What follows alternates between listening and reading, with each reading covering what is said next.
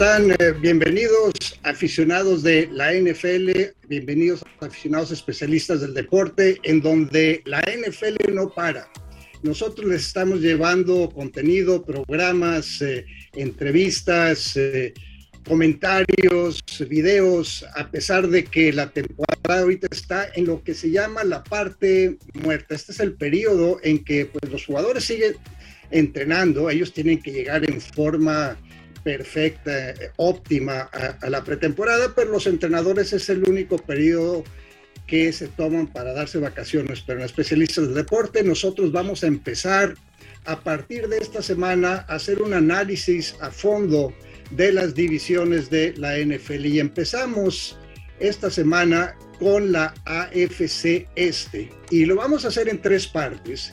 La primera va a ser con eh, especialistas y este, este proyecto que yo tengo se llama especialistas en gran parte porque tenemos interacción con aficionados que siguen día a día a equipos eh, de la NFL, equipos de fútbol, de otros deportes también, y que saben tanto o más que cualquiera de sus equipos favoritos. Y el día de hoy me acompaña un representante de cada equipo de la división este de la conferencia americana.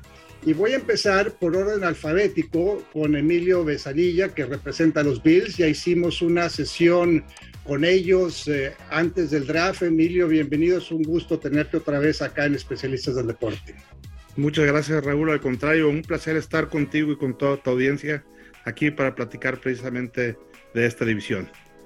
Bueno, pues siguiendo con ese orden alfabético, Ángel, eh, Tú también, eh, nosotros ya tuvimos la oportunidad de tener otra sesión después de la de los Bills, precisamente contigo y con varios representantes aficionados del equipo de Miami, del equipo de los Dolphins. Es un gusto tenerte otra vez más acá en esta plataforma. Oh, pues el gusto es mío, coach, y este, muchas gracias por la invitación. Saludos a todos los que nos están escuchando y cuando quieran, aquí estamos para platicar NFL y para platicar de los Dolphins.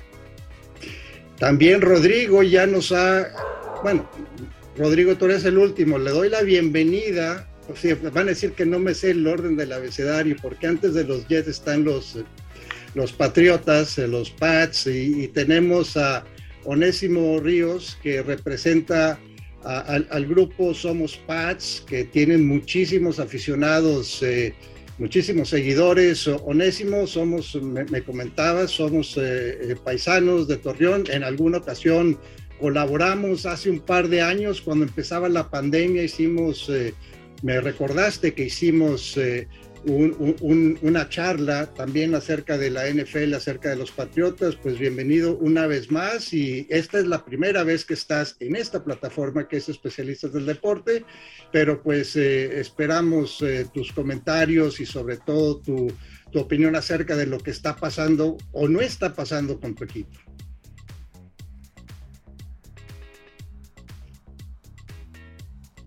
Eh, no tenemos audio de, Onésimo, pero pues ahorita lo, tratamos de, solucionar. Este, y, pues bueno, ahora sí, ahorita que, se, ya estás. Sí, ¿se, ¿se escucha, perdón? Ya, ya te escuchamos, Onésimo, bienvenido. Ah, muchas gracias, gracias por la invitación, Raúl. Un saludo ahí a, toda la audiencia y a, los compañeros de los otros tres equipos y pues esperemos poder aportar ahí un, poquito, ¿no? Acerca de, los Patriotas. No, seguramente tendrás eh, comentarios muy interesantes porque pues en realidad hay mucho de, de qué hablar de todos los equipos y finalmente tenemos a, Rodrigo, con quien ya hemos estado también eh, eh, en un programa previo al draft. Durante el draft también Emilio nos acompañó un rato porque pues él tenía muchos compromisos, pero Rodrigo sí se quedó eh, bastante, sobre todo porque los Jets tenían dos elecciones dentro de las primeras diez y terminaron con tres elecciones en la primera ronda. Bienvenido Rodrigo, un gusto. Hola Raúl, ¿qué tal? Eh, un saludo a todos los que nos están escuchando, un saludo aquí a Emilio, a Ángel y a Onésimo. Y te agradezco de nuevo, Raúl, la, invitación. Y así es, pues un, draft de los Jets que prácticamente abarcó esa primera ronda, la pasamos muy bien y pues aquí listos para platicar todo lo referente a la división este de la conferencia americana. Bueno, pues voy a seguir con el orden alfabético y pues yo voy a empezar contigo, pero el formato es que yo voy a servir de moderador, les voy a hacer unas preguntas. Al final ustedes, si tienen alguna pregunta para mí o alguna pregunta para alguien más de, de sus colegas, pues la podemos hacer y, y después, eh, una vez que termine la, la transmisión, les voy a pedir a cada uno que haga una pregunta que vamos a grabar después de terminar para contestarla mañana en el programa de punto extra. Entonces, pues sin, sin más, eh, Rodrigo, pues empiezo con, con los Jets, los Jets que han hasta en los últimos años han tenido temporadas muy complicadas. El año pasado solamente cuatro victorias, un grupo nuevo de entrenadores, muchos eh, jugadores jóvenes que tuvieron, en mi opinión, y todo esto es sujeto a debate, pero en mi opinión tuvieron la, eh, mejor eh, pretemporada o receso de temporada de todos los equipos de la NFL. Pocos equipos se han armado a través de la agencia libre y a través del draft como lo hicieron los Jets. Pero tenemos, y lo que me di cuenta la temporada pasada, es que era un grupo joven e inexperto de entrenadores y de jugadores. ¿Cómo crees tú que ese año de experiencia y los refuerzos que llegan puedan ayudar al equipo pues a tratar de salir de, del bache en el que han estado los últimos años? Y fíjate, Raúl, y bueno, todos los que nos escuchan, yo creo que la continuidad aquí en el staff de, de coacheo de los Jets, tanto Robert Sala, Mike LaFleur, Jeff Ulrich, Mike LaFleur del lado ofensivo, Jeff Ulrich del lado defensivo, creo que será muy bueno, sobre todo con un equipo muy, muy joven. Creo que lo definiste muy bien. Eh, el equipo de los Jets es un equipo que tiene talento, pero sí totalmente inexperto y creo que esa inexperiencia les costó realmente que batallaran mucho el, el, año pasado. Eh, ¿Cómo le pueden dar la vuelta este año? Creo que con las adquisiciones, sobre todo, no, no tanto con el draft, porque también serán jóvenes que apenas verán eh, acción en, temporada regular por primera vez en, en la NFL pero las adquisiciones que hacen en, agencia libre me parece que son importantes porque son jugadores que ya tienen experiencia en playoffs, son jugadores que ya llegaron al Super Bowl, caso concreto del safety Jordan Whitehead que llegó, eh, que viene de los Bucaneros, ya fue campeón con, con ellos, el caso del end eh, Soma, que fue pieza fundamental para Cincinnati, entonces no solo es el talento que le hacía falta a los Jets en ciertas posiciones, como la de Usoma, como la de Whitehead en en la posición de safety, es todo lo que te pueden traer en cuanto a cultura y liderazgo y que puede permear en los jóvenes que adquirieron tanto en, este draft y los jugadores que fueron eh, primerizos el año pasado. Entonces, para mí los jugadores veteranos que traen los Jets creo que sí pueden eh, eh, ser de gran ayuda. Y bueno, se me olvida también por ahí el guardia Laken Thompson, que fue jugador que va al, Pro Bowl el, año pasado. Creo que eso le dará protección a, Zach Wilson. Entonces, para mí creo que las adquisiciones, eh, sobre todo de la parte intangible de los jugadores veteranos, creo que es lo que le puede ayudar a los Jets a tener una mejor temporada y esto aunado a que no habrá cambios en el staff de coacheo, que creo que es importante y sobre todo con un coreback joven como lo es eh, Zach Wilson. Bueno, hablando de Zach Wilson, yo creo que la lesión que tuvo en el último tercio de la temporada, que para mí fue de, de mucho beneficio, porque vimos a un Wilson un poco más eh, bajo control, un poco más moderado. Obviamente, Zach Wilson es alguien que físicamente tiene todo lo que necesitas para ser un buen quarterback. El problema es acá. Y una de las definiciones que yo tengo tres criterios para evaluar quarterbacks. Una, una de ellas es eh, la capacidad de, de, reconocer defensivas, de tomar decisiones, y, de lanzar el pase eh, con precisión. Para mí eso es fundamental. Creo que la parte de la precisión sí la tiene, pero la de la toma de decisiones, ¿has visto algo, se ha sabido algo de que te haga pensar que Sad Wilson pueda desarrollar ese aspecto mental que es crítico en los corebacks? Sí, eh, sobre todo, o sea, creo que hubo un Zach Wilson, como bien lo dices, antes de la lesión, y después de la lesión. Y si nos vamos a la toma de decisiones, creo que hay una estadística que para mí fue fundamental y fueron la parte de las intercepciones. Zach Wilson lanzó nueve intercepciones eh, la temporada pasada y siete fueron antes de esa lesión, prácticamente fueron siete en los primeros cinco juegos. Después de la lesión, lanza dos intercepciones, uno creo que fue contra eh, los Tejanos y el segundo creo que fue contra Filadelfia y cierra la temporada sin intercepción con cinco juegos consecutivos. Creo que eso es eh, una señal de que empezó a entender un poquito más el, playbook, el sistema ofensivo y que ya tomaba mejores eh, decisiones. Por otro lado, de acuerdo a los reportes ahora de los minicamps y de los OTAs, aunque hay que tomar con mucha calma todo lo que sucede en estos entrenamientos porque como bien sabemos no es eh, al mayor, eh, a, la mayor exigencia o al mayor eh, nivel como ya lo será en el training camp o partidos de pretemporada, pero se ha visto que toma decisiones más rápido, que se deshace el balón más rápido, que ya entiende con quién tiene que ir y, al parecer este, eso, eso creo que le va a ayudar. Y creo que también lo que le va a ayudar,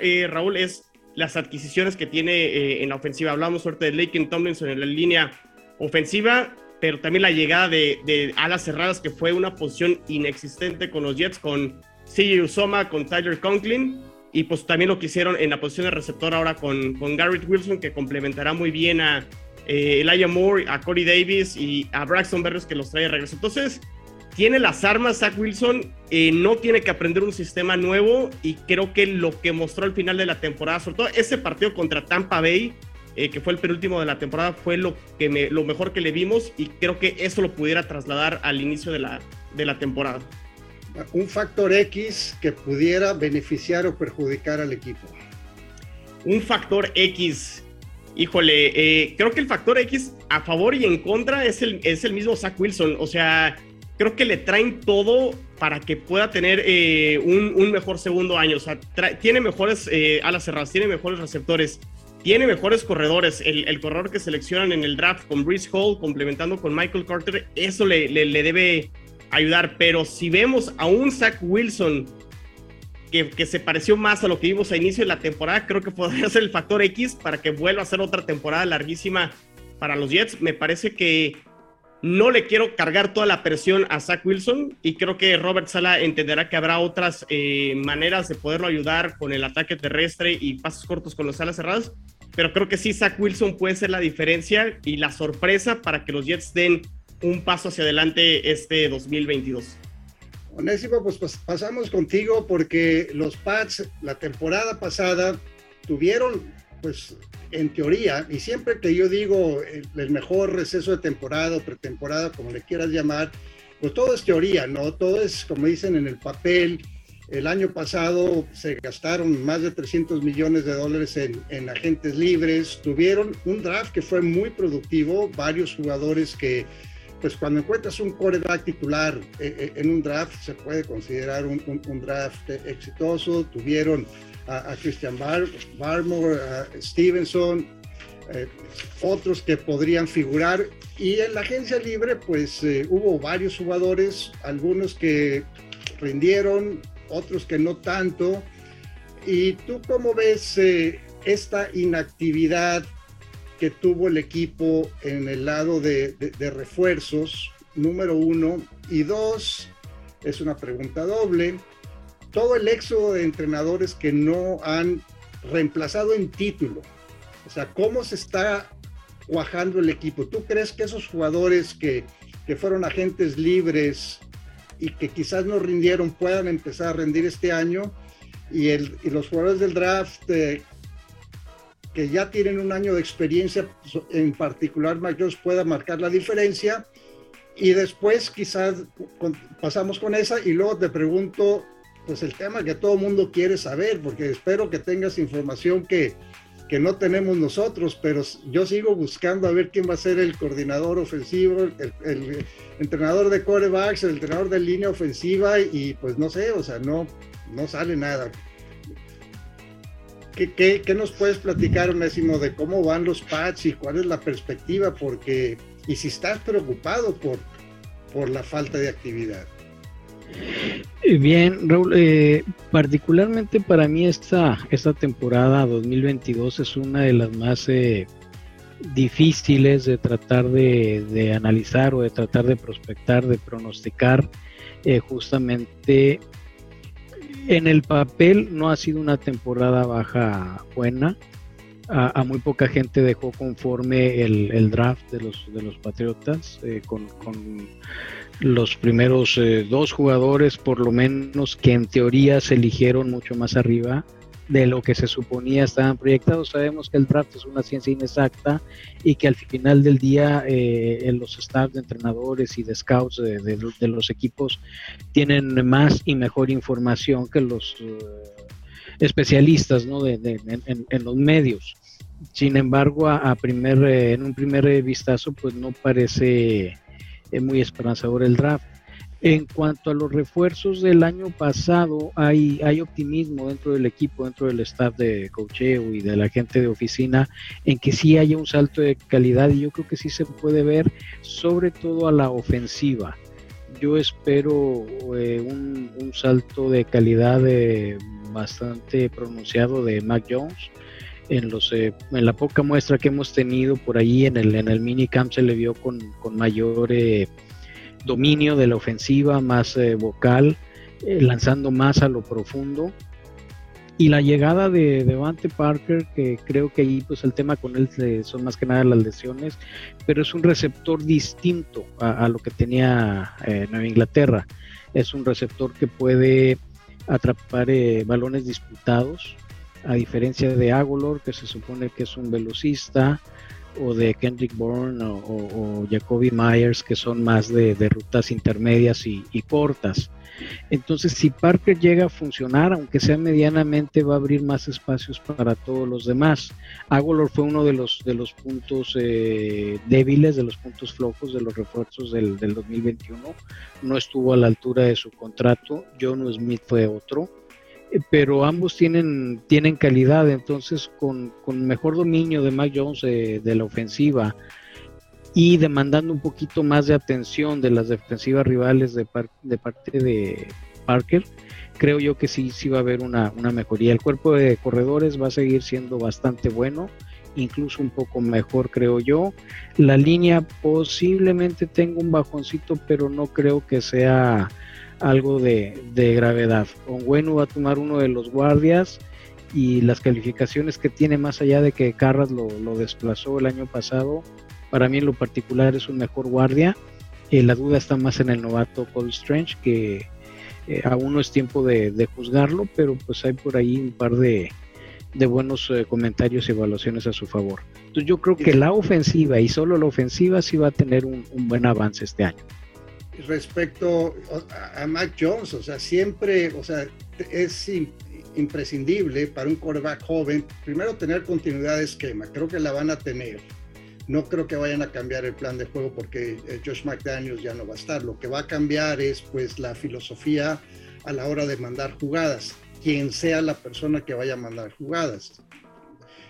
Tienes una idea, una intuición, una corazonada de quién va a ser la persona que va a estar hablando con Mac Jones durante los partidos, que lo va a estar asesorando, aconsejando y que va a ir escogiendo las jugadas que, que le ayuden a Mac Jones porque, a salir adelante en un partido, porque normalmente cuando entras a un juego hay un plan de, defensivo que no esperas y tienes que hacer ajustes. Y muchas veces tu entrenador de corebacks o el coordinador ofensivo, pues prácticamente te lleva de la mano, a, menos de que, de que seas eh, Tom Brady o, Aaron Rodgers, que ya, ya vieron todo, ¿no? Pero alguien como Mac Jones está forjándose como coreback.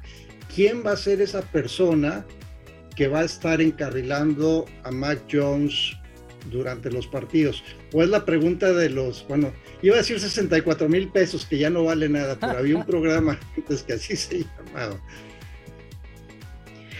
Sí, es, es, muy difícil de descifrarlo. La, lo poquito que vimos en el eh, minicamp y, y, en, las actividades organizadas por el equipo, eh, se vio una tendencia que Matt Patricia eh, era el encargado de, de mandar las jugadas cuando había énfasis en el ataque terrestre y Joe Judge eh, cuando había más énfasis en el ataque aéreo.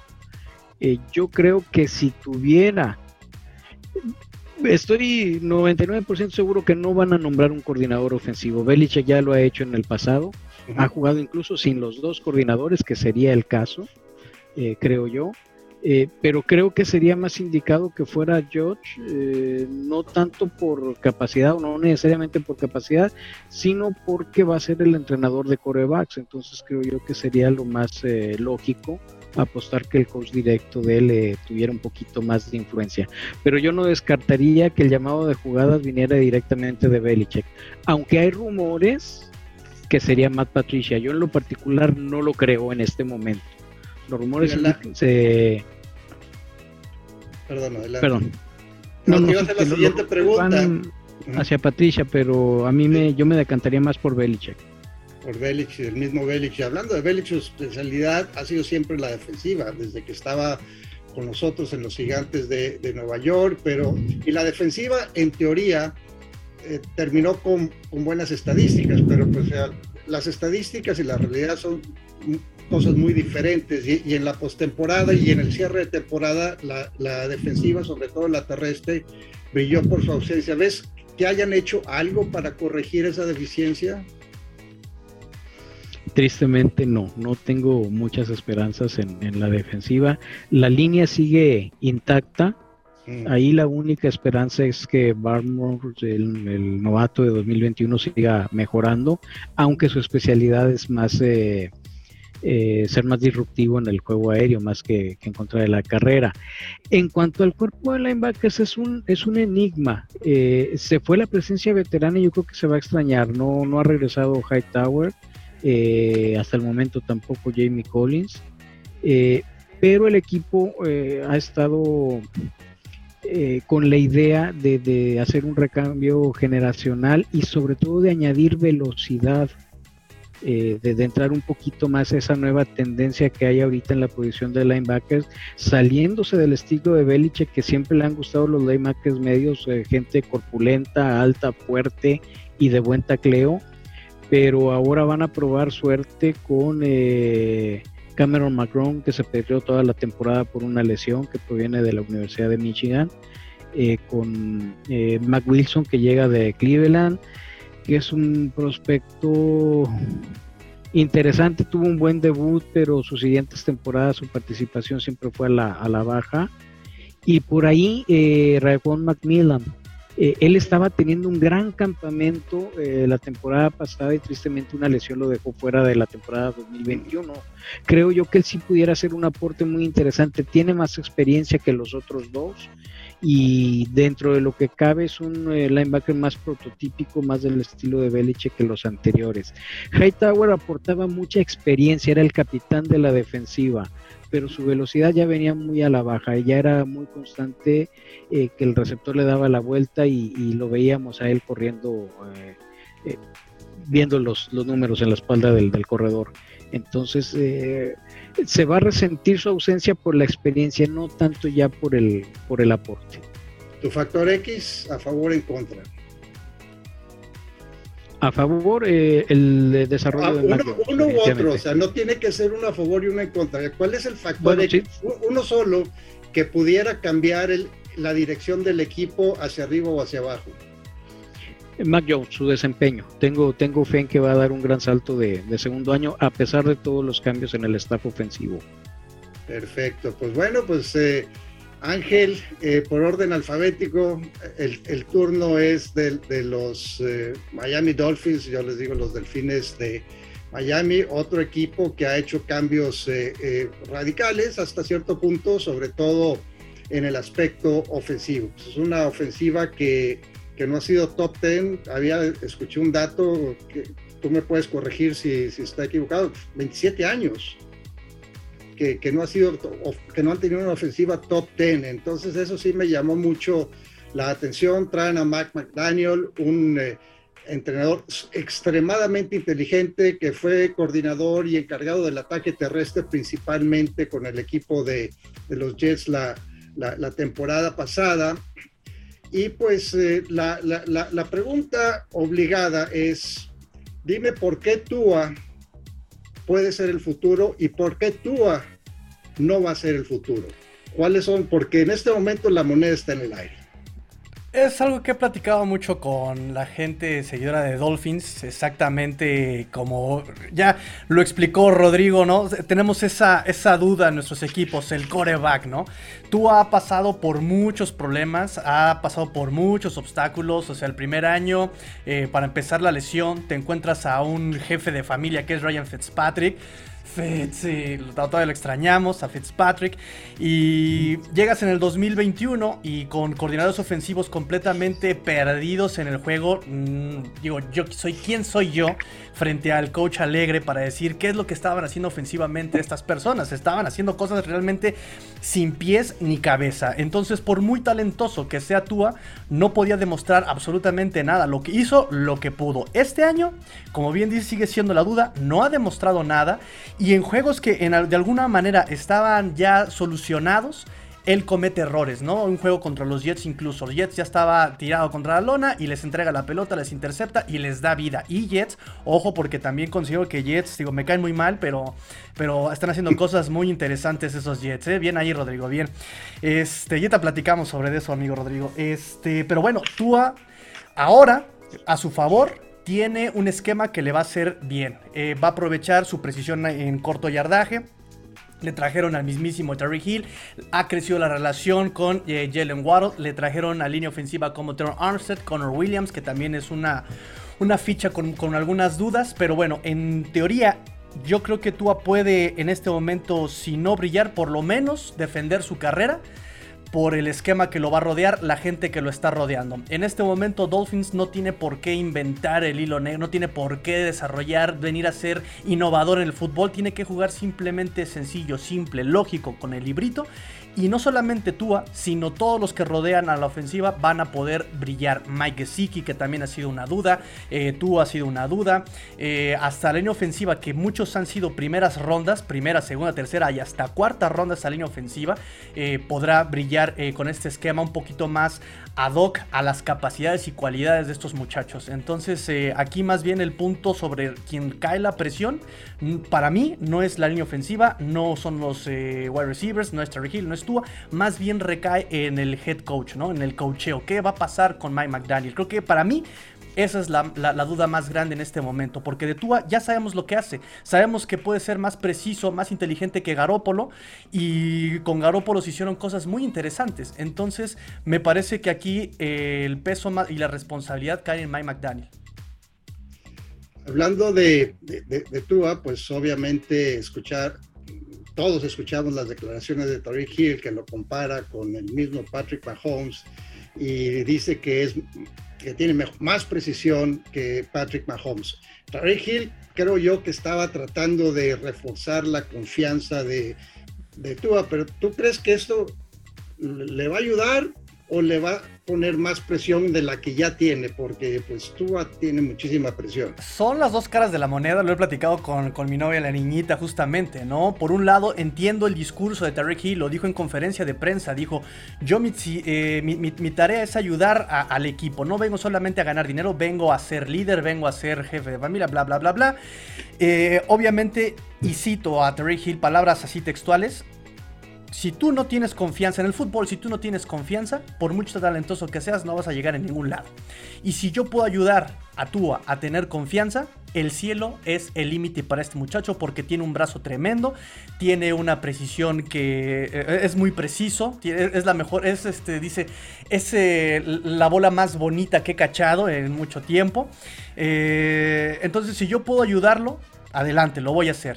Por otro lado, sabemos que también Terry Hill quiere, ansía eh, tener todos los pases, ¿no? Él quiere tener todos los pases, digo, algo muy, muy ambicioso, pero también está haciendo la chamba ahí de este, quedar bien con el coreback, ¿sabe? Entonces, eh, por los dos lados, trae maña. Y vamos a ver, vamos a ver este, qué onda ahí con, contra Ray Hill. Es una situación interesante esta de Tyreek, porque viene de una ofensiva que es netamente pasadora, que pasa 65-66% de, de, las jugadas y va con una, con, una ofensiva cuya filosofía es establecer primero el ataque terrestre, que tratan de ellos de, de dominar para que se creen otras, eh, otros pases eh, más accesibles y menos complicados para los corebacks. ¿qué tanta paciencia le deben de tener a Tua? Si, si batalla en los primeros cuatro o cinco partidos, ¿le das todo el año o metes a Bridgewater que pues eh, ha tenido éxito en, otros equipos?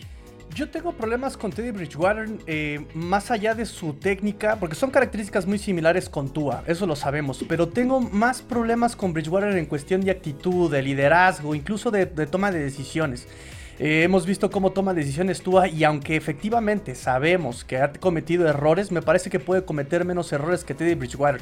No creo que lleguemos a ese, a ese grado porque aunque, vuelvo a lo mismo, aunque Hill crea que le van a pasar a él el 100% de los targets, eh, Obviamente las, defensivas van a ajustar y van a, marcar a, a Hill, pero Tua también se encontró muy bien, eh, encontró muy buen ritmo con Jalen Waddle.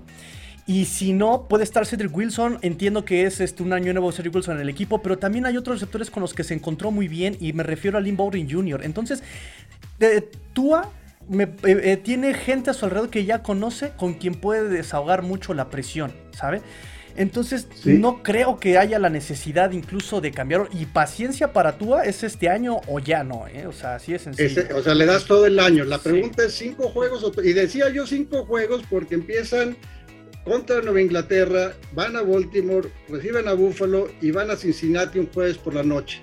Y luego después eh, van a los Jets con, digo, yo he jugado en ese partido, o sea, no importa cuáles son los récords, e, esos juegos de Jets contra Miami siempre son, son, muy complicados. Por eso decía yo cinco juegos. Bueno, dame tu factor X por el cual crees que, que el equipo pueda hundirse o despegar.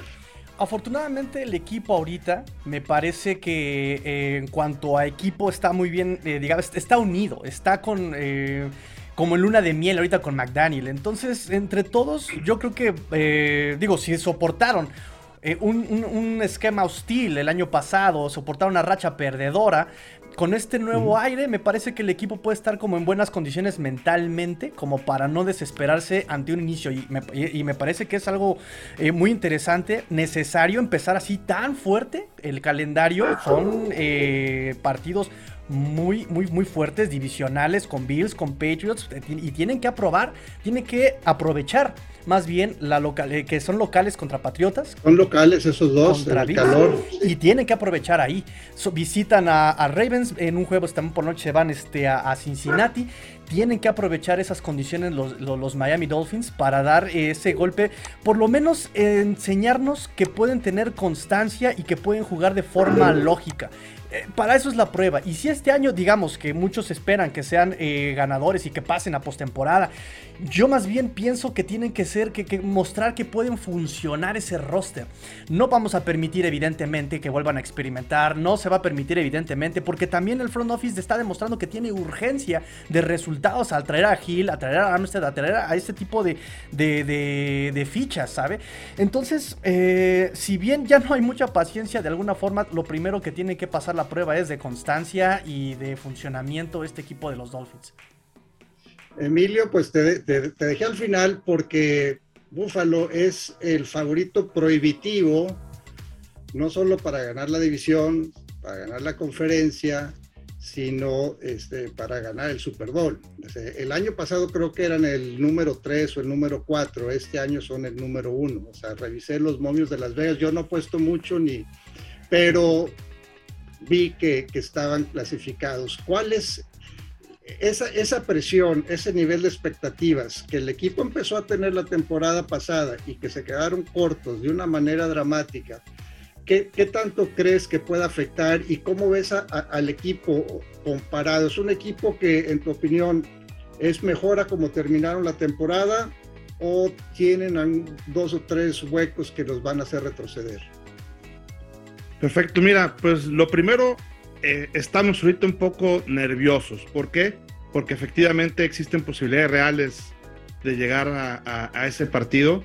Y ahorita fuera del aire platicábamos ahí con Onésimo, ¿no? Ya después de cuatro este, llegadas al Super Bowl en, serie y, perder, y perderlas de manera consecutiva, finalmente deja una huella aquí en tu corazoncito, ¿no? Entonces, este, eh, yo veo un mejor equipo, veo a unos Bills más reforzados y por varias razones. La primera, la llegada de Von Miller, sin duda, es eh, reforzó muchísimo la parte de la, de la defensiva. Tenemos a pues, uno de los mejores linebackers también de, de, la liga que llega, y no nada más por lo que hace en el juego, sino lo que hace también en el vestidor. Hoy lo estuvimos viendo también tanto en los minicamps como en la parte de los autas, todo lo que este, va haciendo, sobre todo con Rousseau, que aunque es un defensive end, está este, con todo el tema del pass rush, y ella es uno de los mejores de la liga, ¿no? Vemos también a un Josh Allen que también un poco más maduro, ya este, precisamente está entrando a su quinto año y este, tiene mucho más madurez de las que podía haber tenido. Creo que ese partido a que te referías, el de los famosos 13 segundos contra Kansas City, es, es algo que hizo madurar muchísimo, no nada más a Allen, sino a todo el, el equipo. Y creo que esas, eh, esas dos cuestiones hacen que unos Bills sean este, eh, un poquito más fuertes. Y hay una razón muy poderosa que no tiene que ver con los Bills, que es una cuestión que está hoy en día y que le debemos de aprovechar. Y es que este, hoy en día, por ejemplo, en esta división que estamos este, platicando, la división este de la conferencia americana, eh, la verdad es que creo que de manera más o menos fácil o sin muchas dificultades podemos lograr este, ese, ese primer lugar de la, de la división y los otros equipos que pudieran ser este, muy peligrosos están casi todos juntos, luchando en su misma división, lo que es Kansas City, los Chargers, los Broncos y por ahí a lo mejor pudieran estar este, metidos los Raiders, ¿no? Este, fuera de ellos creo que nada más están Baltimore, que pueden ser este, eh, los Ravens, los otros que pueden ser candidatos, o Cincinnati pues, también, que podrían ahí estar peleando entre ellos. A lo que voy es que difícilmente algún miembro de eh, la conferencia americana puede llegar a 13, 14 partidos ganados y yo creo que los Bills por el calendario que tienen de una manera relativamente eh, conservadora pueden llegar a 13 o 14 juegos ganados. Y si llegaran esos 13, 14 juegos ganados creo que los pueden convertir en el líder de la conferencia americana los pueden convertir en, en pasar bye en la ronda de comodines y los pueden convertir en recibir en enero en Búfalo, ¿no? Entonces, recibir en enero en playoff en Buffalo, este jugador número 12 puede pesar muchísimo. Y el buen equipo, eh, eh, lo cansado que pueden llegar los demás, eh, el poder estar en primer lugar sembrado ahí en la conferencia, creo que son factores que pueden ser muy importantes para que los Bills puedan llegar al Super Bowl. No nada más porque sean los favoritos, sino porque todo lo demás se puede dar para que se combinen esas dos cuestiones, ¿no? Ahora, te quería preguntar acerca de la defensiva, porque e, esa defensiva que terminó número uno en yardas y en puntos eh, fue expuesta por, Kansas City, un equipo que les hizo daño por tierra, además del daño que les hizo eh, por aire. Eh, con base en eso, ¿no te preocupa, por ejemplo, un, equipo como Baltimore? Y se van a enfrentar durante la, durante la temporada regular, o sea, va a haber un partido que van a tener. Si, te pregunto un equipo, ¿cuál es el equipo que más te preocupa para llegar al Super Bowl? Los Chargers. Los Chargers. en, la, en la conferencia, sí, los Chargers, fíjate que eh, me preocupa mucho su, la parte de la defensiva y su combinación de la ofensiva porque tienen un, juego relativamente similar ahí con Herbert. Yo fíjate que creo que ya también este, los jefes de Kansas City no son los jefes de Kansas City de la temporada pasada. Creo que los bengalíes de Cincinnati tuvieron una dosis de suerte también para poder llegar donde llegaron. Y, eh, y creo que los Ravens es un equipo que depende mucho de cómo pueda salir Lamar Jackson ahí eh, para jugar que es bastante inestable, ¿no? O sea, si se sale en un buen día, seguramente van a ser unos Ravens peligrosos, y sale este, en un día malo, pues eh, van a ser un cero a la izquierda, ¿no? En cambio, los Chargers yo creo que son. Y lo que decías de que, de que se vio expuesta la defensiva de los Bills, la verdad es que fueron tres jugadas en donde regalaron 20 o 25 y hasta 30 yardas en una de las jugadas este, ahí en el Inter, con unas malas decisiones desde mi punto de vista, desde la parte de la coordinación este, defensiva. no, me refiero a los 13 segundos, ¿no? Emilio, no me refiero a los 13 A todo el partido. Me refiero a todo el partido. O sea, eh, eh, sí, yo, yo sí vi una defensiva bastante floja, bastante vulnerable al ataque terrestre, que no había enfrentado un equipo con esas. Eh, características. Y, pues es interesante que pones a, Los Ángeles, a los Chargers, que es eh, un equipo que también podría estar, competir con, con los Jets, en los que mejor se reforzaron esta temporada, sobre todo en la agencia libre. Bueno, ¿qué factor X tienes, Emilio, para, para, tu, para tus Bills? Sin duda es Josh Allen, ¿no? O sea, Josh Allen, este, estando bien y estando fino, nos puede llevar muy lejos. Un Josh Allen este, desajustado nos puede causar algo de problemas. Y un Josh Allen lesionado eh, significa el adiós de los Bills, ¿no?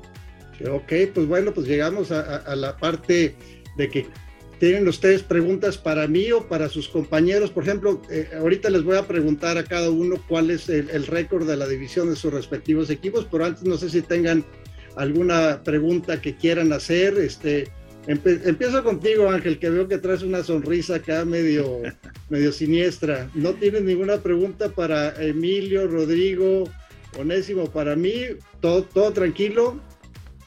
Tengo una lista de preguntas. Una lista, bueno. Ahora, rápidamente. No, nada más, este, rápido, eh, tengo una pregunta para todos. Para, para Emilio creo que siempre se la he planteado y me sigue quedando la duda sobre Ken Dorsey. Tú me dices que él estaba a nivel de campo, que no van a extrañar a Double. Yo sigo teniendo esa duda y me parece que es una duda que sigue todavía en boca. No se menciona aquí, pero sería interesante para nuestros amigos especialistas del deporte que, lo mencionaras también en este espacio. Eh, para mi amigo chino, eh, es un año 2, digamos, de, de, Robert Sala y de alguna forma también de Zach Wilson, pero eh, va a ser un roster, digo, te lo pregunto porque era un equipo en reconstrucción y muchos jugadores después de, una, de su segunda reconstrucción ya como que el primer año es un filtro, un colador de, roster, ¿no? Entonces, ¿cuántos jugadores sobrevivieron al corte del 2021 para 2022? Eh, ¿Qué tanto cambia en ese sentido el equipo, no? Este, y este Zach Wilson realmente eh, eh, en esa, eh, al colar el equipo, en quién se puede realmente recargar. Digo, tiene Josh Allen a su wide receiver superestrella. Acá Tua tiene de alguna forma a, Jalen Waddles y Gil falla. Mac Jones, no sé a quién tenga, pero alguien debe tener Mac Jones. a ver, Ángel, dejamos por partes, porque Emilio no ha podido contestar su pregunta. Van a extrañar a, a, Dable o, no, Emilio? Yo creo que no. Yo creo que no. Eh, ayer precisamente nuestro coach eh, McDermott lo dijo, ¿no?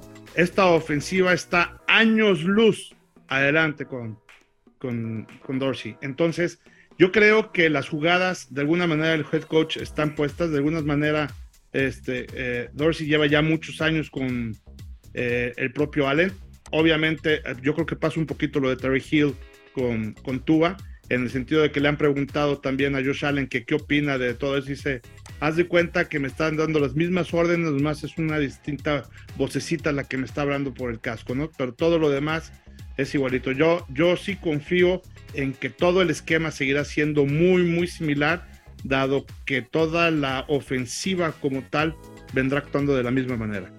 Eh, Rodrigo, te hicieron la pregunta, ¿cuál va a ser el, eh, la válvula de escape, el, jugador preferido de, de, Zach Wilson? ¿En quién va a recaer cuando... Y siempre hay un coreback, tiene, Patrick Mahomes tiene a, Travis Kelsey. Sabemos que cuando hay situaciones muy, muy precarias va con Travis Kelsey. Allí nos podemos ir con pues, prácticamente con todos los corebacks. ¿Quién va a ser el de Zach Wilson? Nada más el y, va, muy de la mano con la doble pregunta que hizo Ángel. Eh, o sea, ¿quiénes no sobreviven en el 2021 a, para este roster de 2022? Del lado ofensivo, la posición de Tyrant está totalmente renovada. O sea, con los dos veteranos que traen y con el que seleccionan en el draft Jeremy Rocker, ¿no? Usoma, Conklin y, y Rocker. ¿Y quiénes van a hacer esa válvula de escape? Creo que los alas cerradas y los Tyrants van a ser eh, los, el, mejor amigo de Zach Wilson esta temporada. Y ya nada más para complementar la parte de quienes no sobreviven del 2021 de los Jets, la secundaria de los Jets está totalmente renovada. No es que vayan a estar fuera del equipo, los que jugaron el año pasado pasarán a un rol de suplente, los corners, sobre todo titulares. Pero la llegada de DJ Reed, que viene de Seattle, la llegada de Jordan White, el safety de, eh, que viene de Bucaneros. Y, bueno, el, el, pick con la selección número 4, los Jets, Sauce Gardner, pues será también pieza fundamental. Entonces, creo que la posición de Tyrend es la que está más renovada y la secundaria del, lado defensivo y los alas cerradas serán los mejores amigos de, de Zach Wilson. Onésimo, ¿tú qué, qué piensas? ¿Que ¿Tienes alguna pregunta, comentario, queja?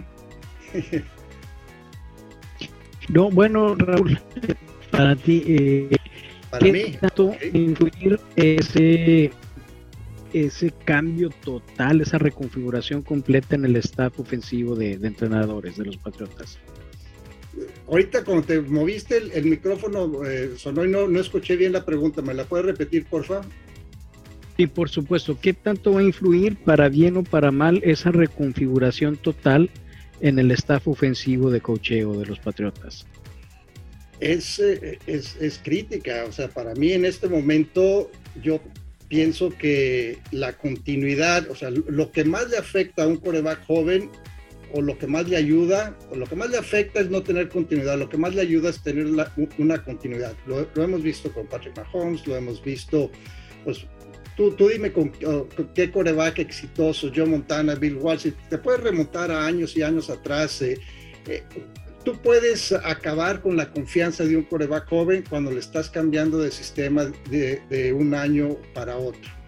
Y digo, tú es un, es un ejemplo, ¿no? O sea, que, son, cuatro en, tres años. O sea, para mí yo, yo tengo muchas dudas sobre el, sobre el plan ofensivo que puedan tener los Patriotas. ¿Y sabes por qué? Más que nada, porque una parte fundamental desde el 2012 fue una posición que ya, en este, por lo menos en este momento, no tienen, es la posición de fullback. Para mí la salida de Jacob Johnson, mucha gente no habla de ella. Antes estaba James Devlin, James Devlin llegó en el 2012 y estuvo hasta el 2019 que sufrió una lesión en, el cuello, pero en el 2018 para mí fue un jugador fundamental para ganar el campeonato, porque cuando perdieron dos partidos en el mes de diciembre y se olvidaron de todo y empezaron a, correr, se convirtieron en un equipo que dominaba por tierra y gracias a eso llegaron, avanzaron en, postemporada y, tuvieron la oportunidad de ganar el Super Bowl. Esa última serie ofensiva o penúltima serie ofensiva que tuvieron en el Super Bowl contra Los Ángeles, que salieron con dos corredores, dos alas cerradas, y, los, y eran versátiles, porque no nada más los fullbacks eran buenos, eh, eh, eh ¿qué te diré? Eh, aunque en ese, en, esa, en ese entonces eran Burhead y, y, Sonny Michel, pero James Devlin para mí fue fundamental, Jacob Johnson fue fundamental, y ahora no veo un ataque terrestre que pueda sacar de apuros a Matt Jones. Entonces yo veo muchas, muchos focos rojos, muchas eh, señales de alerta para esta ofensiva que no tiene a alguien con experiencia.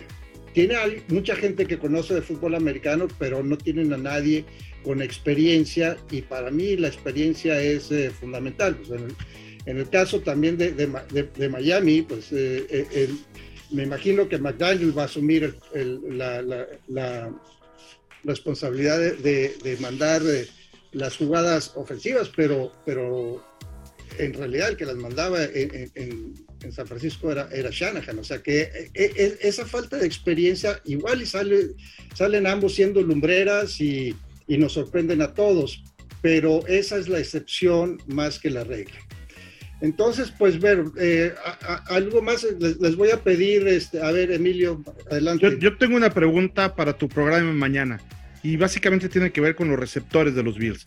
Fíjate que se fueron dos receptores muy buenos en los Bills, tanto Beasley como Emmanuel Sanders, y este y como que se van a consolidar aquí Gabriel Davis y Seas McKenzie, llegó Jamison Crowder, está el que trajimos del, draft a Shakir y este Jake Davon Austin, en fin, creo que hay una serie de, de wide receivers que son buenos, pero buenos a secas no muy buenos, ¿no? Quitando evidentemente Stephon Dix.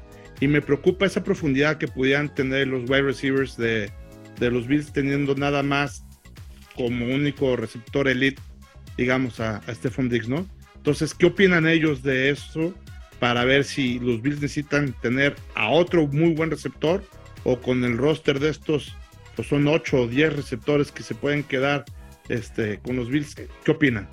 Ok, mañana, mañana la contestamos y, eh, ya no la tenemos que grabar al final, usamos esta toma. Y pues bueno, ya para ir cerrando, yo quiero invitar a, bueno, hemos tenido eh, muchos comentarios, pocas preguntas, pero muchos comentarios. Voy a rápidamente mencionar los nombres, Alex López, eh, Julio Paz, eh, Iván Bautista, saludos Emilio, Sixto de Redskins, Adriel, Chava, Llegas, René Trejo, Iván Bautista, Plática Pechos, me imagino que sabrás de quiénes son, Onésimo, Marconi, Kicks, Iliana, eh, o sea, mucha gente se ha conectado. Saúl dice que Denver va hasta el Super Bowl y que, que no se sorprendan. Aquí tienes un fan, eh, Ángel, de que, de que Miami esté compitiendo para playoffs. Bueno, eh, sus,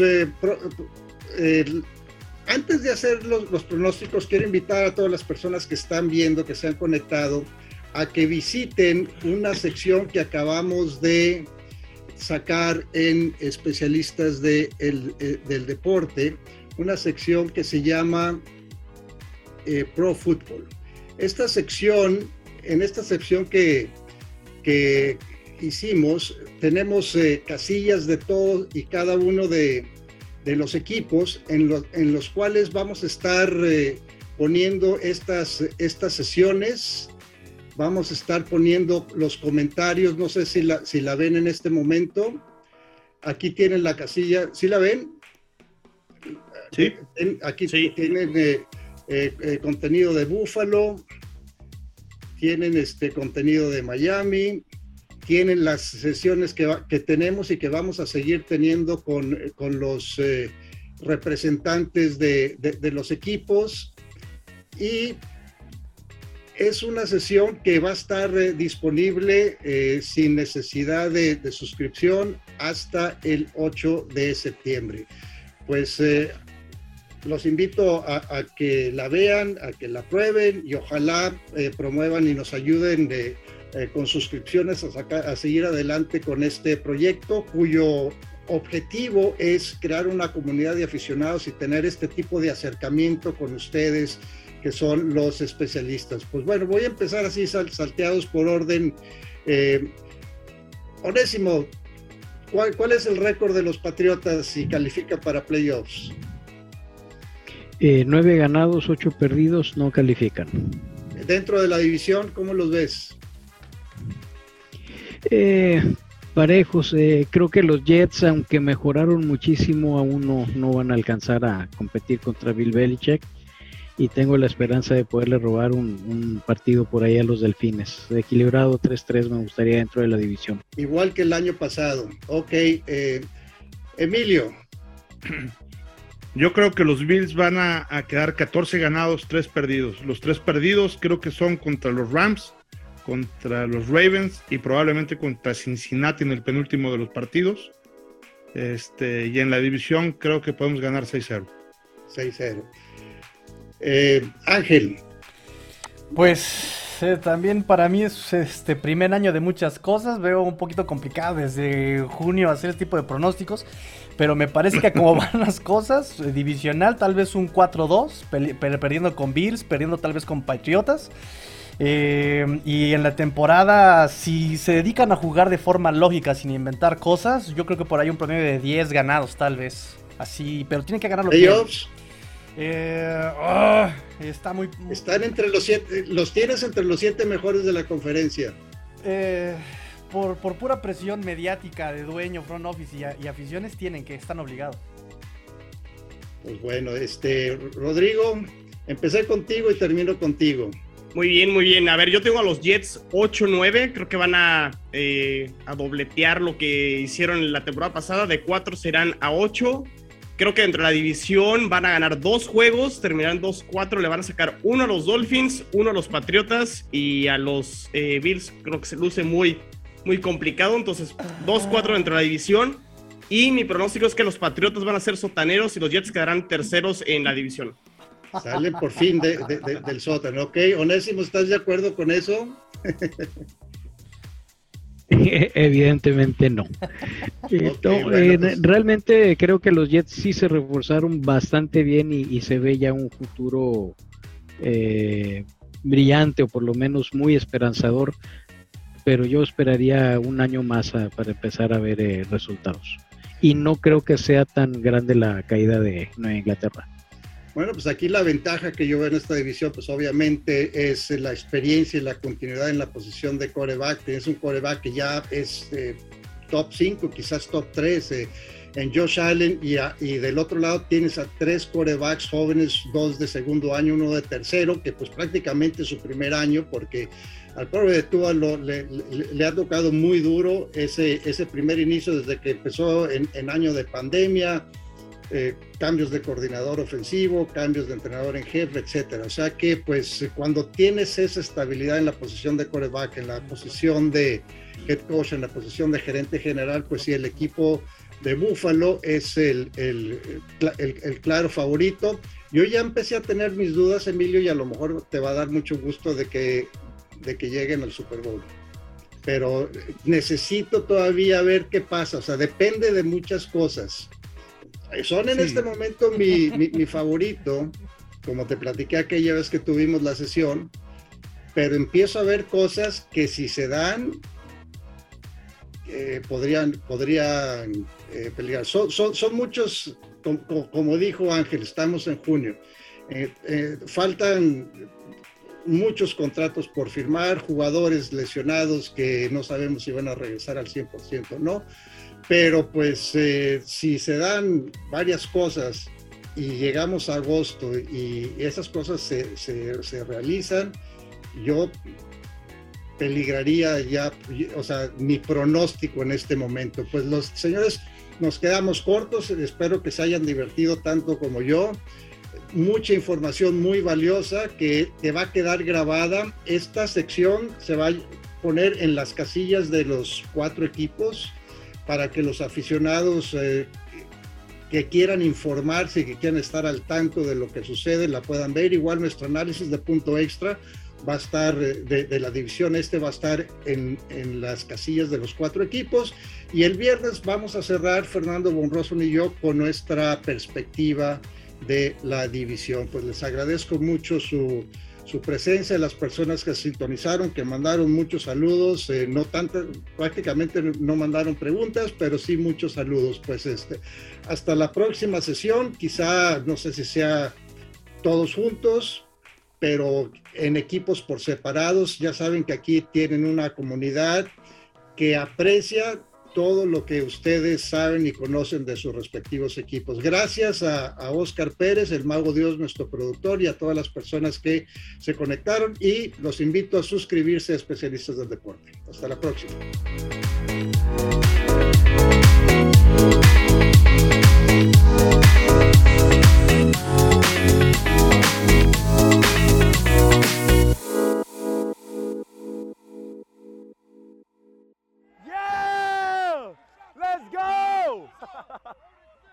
Let's go!